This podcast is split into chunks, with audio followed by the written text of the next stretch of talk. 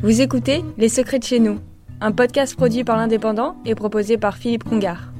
Les fameuses glaces Pilpa, fierté audoise, ont fermé leurs portes en 2013 après un rachat par un fonds d'investissement américain impatient de tirer des dividendes pour ses actionnaires. 123 salariés se retrouvent alors sans emploi.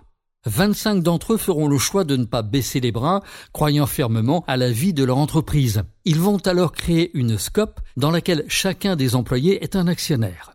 Aujourd'hui, Christophe Barbier, ancien délégué syndical, est passé derrière le bureau de PDG de la Fabrique du Sud, qui commercialise glace et sorbet. Et ça marche. Le chiffre d'affaires ne cesse de grimper, atteignant en 2020 près de 3 millions d'euros. Les glaces et sorbets de la Fabrique du Sud sont conçus avec de la crème fraîche et du lait entier gage de qualité. Innover fait partie de l'ADN des salariés, tous basés à Carcassonne. 35 parfums dont une ligne de glace bio font la fierté de l'équipe. Des commerciaux sillonnent les routes de France pour que leurs produits soient vendus partout ou presque. La Belle Aude, qui a remplacé Pilpa, est fière de cette croissance qu'elle doit à la volonté de ses employés qui n'ont pas voulu que leur entreprise disparaisse. Produire vrai est l'une de ses devises, signe d'authenticité et de fierté à la fois des employés et des consommateurs.